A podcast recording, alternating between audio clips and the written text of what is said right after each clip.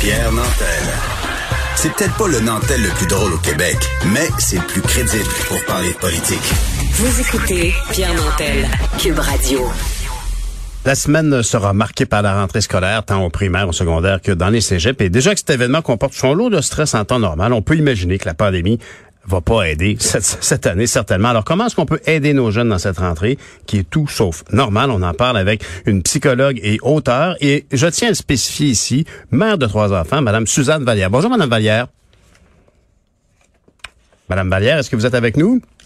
Oui, je suis, je suis là. Bonjour, Madame Vallière. Écoutez, je spécifiais que vous étiez aussi mère de trois enfants, en plus d'être psychologue, parce que les gens, bien sûr, euh, euh, apprécient le conseil de professionnels, mais des fois, ils se disent, oui, mais ça s'applique comment dans la pratique? Est-ce que ça se peut qu'actuellement, les parents soient plus stressés que les enfants eux-mêmes? Euh, définitivement, surtout pour les tout petits, là, qui sont moins conscients de la situation, de la gravité, en tout cas de la, de la situation. et c'est là pense qu'il faut faire très attention comme parents de pas surinformer nos enfants, de leur donner l'information qu'ils ont besoin, mais surtout de faire confiance aussi au personnel qui va être là pour prendre soin d'eux et de répéter ça aux enfants, qu'il y a des gens qui sont là en place, euh, qui vont pouvoir euh, les guider à travers tous ces changements-là, parce que c'est sûr qu'une rentrée scolaire, comme euh, tu disais tout à l'heure d'entrée de jeu, c'est c'est fébrile, c'est excitant, c'est même stressant pour certains enfants, surtout pense à, l'entrée à la maternelle, par exemple, la transition vers le secondaire, habituellement, les enfants sont plus nerveux parce que c'est la première fois qu'ils vont rentrer dans, dans, un nouvel établissement. Mais là, cette année, euh, ce qui est particulier, c'est que tous les enfants du Québec vont vivre du changement. Qui dit changement, dit adaptation. C'est ça. Et donc, euh, il faut s'assurer de pas projeter notre stress de parents sur nos jeunes, mais il y a quand même des enfants qui sont stressés plus que d'autres par rapport à tout ça. Ben c'est sûr que nos enfants de base là, qui ont tendance à être anxieux sont encore plus anxieux. Euh, il faut naturellement bien euh, rétablir la routine là, cette semaine. On sait qu'il y a des enfants qui n'ont pas été à l'école depuis le mois de mars dernier, donc ça fait plus de six mois. Très important de recommencer une routine de base, là, de les coucher tôt. Euh, les enfants, quand ils sont fatigués, sont plus stressés, ont le plus de difficultés en fait à gérer leurs émotions. Donc, faire attention à ça, ça, ça peut nous aider aussi pour la rentrée scolaire.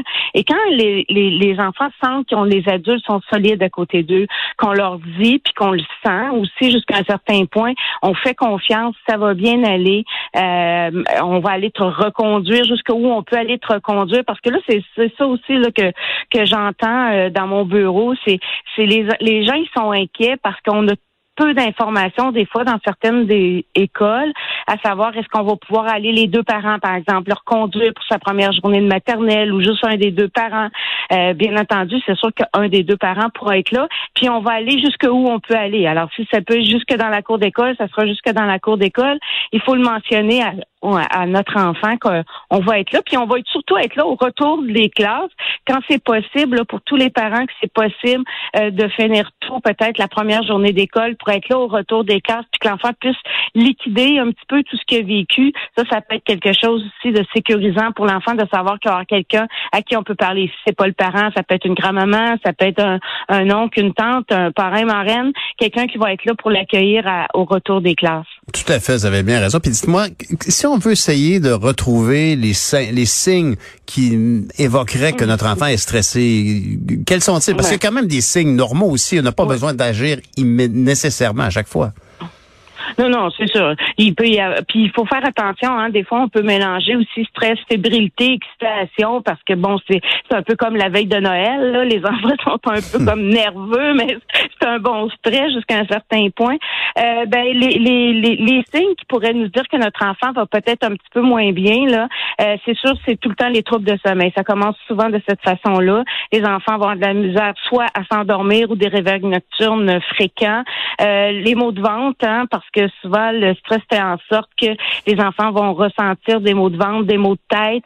Euh, un enfant aussi qui euh, qui refuse complètement d'aller à l'école, qui s'accroche euh, après nous, après le cadre de porte pour dire non, je veux pas y aller. là, ça voudrait dire que peut-être qu'il y aurait lieu soit de d'adresser de, de, à l'école aussi là qu'on voit des signes comme ça chez notre enfant mhm. qui qui refuse d'aller à l'école puis qui est pas bien. Et si on sait que de base notre enfant a tendance à être anxieux, peut-être prévenir aussi euh, l'école pour pas qu'ils nous appellent euh, à chaque fois que l'enfant dit qu'il fait le pas bien ou qu'il a mal à la tête ou qu'il a mal au ventre, Mhm. euh, parce que faut, faut faire la, la distinction un mal de ventre parce que l'enfant est réellement malade physiquement et euh, un mal de ventre qui est relié plus au stress. Et souvent à l'école, ils vont ils vont le gérer puis ils vont pas euh, téléphoner immédiatement le parent en le sachant naturellement. C'est ça, vu le nombre d'élèves, ils ont comme un peu pas mal d'expérience, alors que pour nous, c'est notre Oui. petit trésor qui est là. C'est drôle, vous parlez, vous parlez du mal de ventre et, et ça me ramène à, à, à- à l'époque où mes filles étaient toutes petites, puis le fameux mal de ventre, on l'a entendu souvent, effectivement. Dites-moi, comment, est-ce que les, les, les, les parents euh, peuvent euh, se, se sentir euh, soulagés de savoir que ce sont des professionnels, des gens qui ont d'expérience, qui vivent dans un nouveau contexte, l'histoire d'être masqué, puis la- les- toutes les normes sanitaires. Mais il y a quand, est-ce qu'il y a eu, est-ce qu'il devrait y avoir plus de rencontres euh, école parents ou professeurs parents? Ben, c'est sûr que encore une fois, c'est toujours de l'équilibre. Hein? Avoir trop d'informations parfois, c'est pas nécessairement plus sécurisant. Puis il y a des informations que le parent n'a pas nécessairement besoin de savoir parce que ça se passe à l'intérieur de l'école. Puis ce qui est important, c'est que les professeurs et les directions d'école maîtrisent bien ces informations-là. Et de pas en avoir suffisamment, là, ça devient stressant. Alors c'est une question d'équilibre. Je pense que oui, c'est important que les, les parents soient renseignés sur un peu la procédure, le protocole, comment ça va fonctionner. Euh, comme je le disais tout à l'heure, est-ce que je peux aller le reporter ou pas le porter? Je pense que rendu ici, là, euh, pour la majorité, l'entrée scolaire se fait euh, mardi prochain, euh, lundi prochain. Je crois que là, c'est important que le parent soit mis au courant euh, du protocole là, de base, là, comment ça va se passer. Naturellement, là, ce qu'il faut se dire, c'est que fort probablement qu'il y aura des réajustements là, au mois de septembre là, qui va se faire. On essaie des choses. C'est quelque chose aussi qu'il faut faire attention. On peut pas pré- prévoir tout parce que c'est la première fois qu'on vit ça. C'est ça, on ne Alors- sait pas ce qu'on ne sait pas. Exactement. Donc, il faut être un petit peu indulgent aussi, là, comme parent, à savoir que ces gens-là ont pas juste un enfant à s'occuper. Ils en ont des fois 200, 300, 400, 500. Donc, on va essayer, je pense, du mieux qu'on peut, de, de rendre ça le plus facile possible pour tout le monde. Mais ceci dit, c'est un énorme changement et moi, je pense que une des choses que le parent peut faire le mieux pour aider son enfant, c'est d'être compréhensif. Septembre, octobre, vous risquez d'avoir des enfants fatigués, épuisés quand ils vont revenir de l'école. Parce que un changement, c'est de l'adaptation, puis l'adaptation, ça demande beaucoup d'énergie.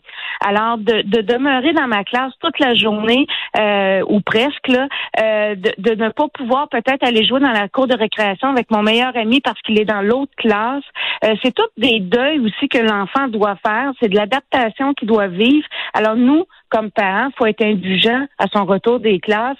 Et encore une fois, couchez-les tôt. Un enfant qui manque de sommeil, c'est un enfant qui deviendra irritable rapidement.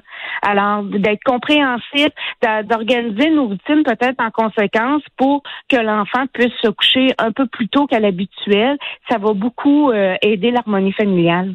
Vous avez certainement raison. Et je, je- j'imagine tous les parents qui écoutent ce que vous dites, Mme Vallière, puis qui disent, ouais, ouais, ça va être facile de coucher de bonne heure. Ça fait 4-5 mois qui, tu sais, l'horaire, et c'est un horaire d'été. Ça va être difficile. Mais Mme Vallière, merci pour ces précieux conseils. Bonne Ben, Ça journée. me fait plaisir. Bonne Merci, journée à vous aussi. Suzanne Vallière, Merci. qui est psychologue, de, de, de livres sur le sujet et aussi, je le rappelle, mère de trois enfants.